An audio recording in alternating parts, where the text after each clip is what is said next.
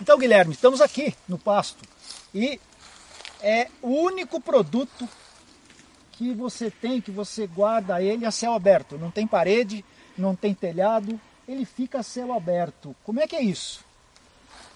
É, é um pouquinho diferente aí de quando você investe, tem um negócio, o seu negócio anda, né? É, verdade. Então, de certa maneira, a lavoura está estática lá, né? Ninguém vai, de certa maneira, ninguém vai roubar a soja ali onde ela está plantada, né? Diferente.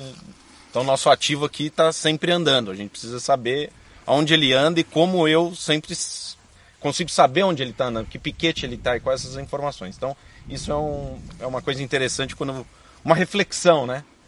De como lidar com pecuária tem a sua complexibilidade, onde você investe, né? Tem um investimento alto, um ativo alto e esse e esse ativo ele anda, né? Eu vejo que o seu gado tem o brinco na orelha. Quais as funcionalidades e se estão ligadas à segurança ainda ou não?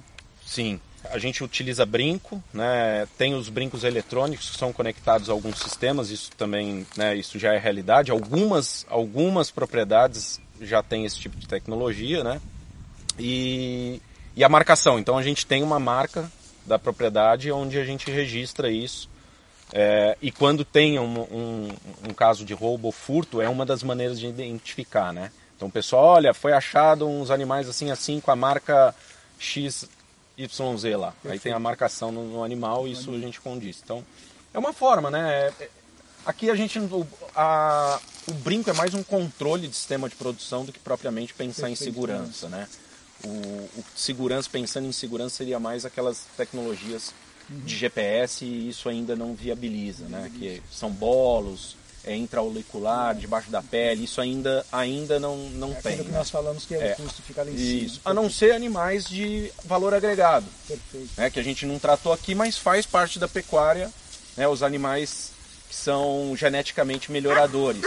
Animais que realmente podem valer, né? Recentemente foi leiloado um, um, uma doadora aí, né, Lore, acho, acredito que em torno de 7, 8 milhões. milhões eu vi isso aí. Então, isso aí. um animal, né? Tá. Então, olha a agregação de valor, uma questão de genética, né? Qual o ponto do gado? Qual, assim, hum. quantas arrobas, que idade mais ou menos, Sim. que é a preferência e é, o sonho de consumo do ladrão?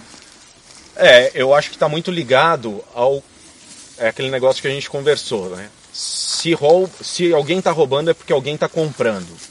Mas a tendência é o roubo de animais para abate, animais que já estão num, num, sistema de produção onde aquilo pode virar a commodity de carne, porque você perde a rastreabilidade daquilo.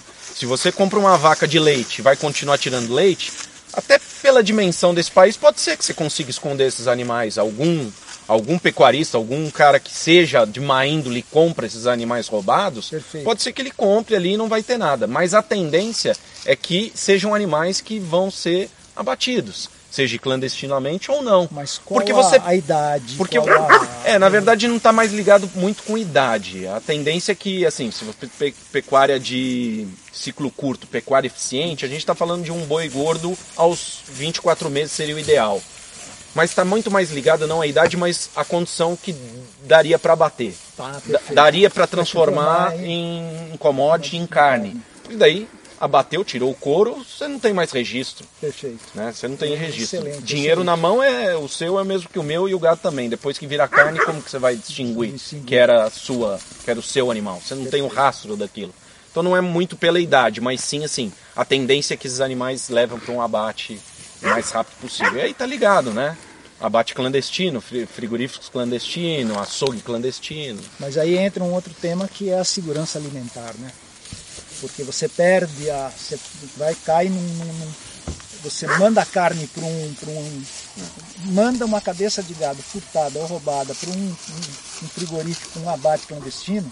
Como é que é feito isso lá? Sem qualquer higiene? Sem é, qualquer... Hoje os processos, tanto de dentro da porteira para fora da porteira, tem uma série de ações de, é, de, de bem-estar animal, pensando no bem-estar animal, e uma série de processos até o abatimento que não, não tenha, não gere uma série de impactos tanto para o animal quanto para a qualidade da carne. Né? Essa conversa com o nosso amigo Guilherme não acaba aqui. No próximo episódio iremos falar de conectividade, armas de defesa e viver na fazenda.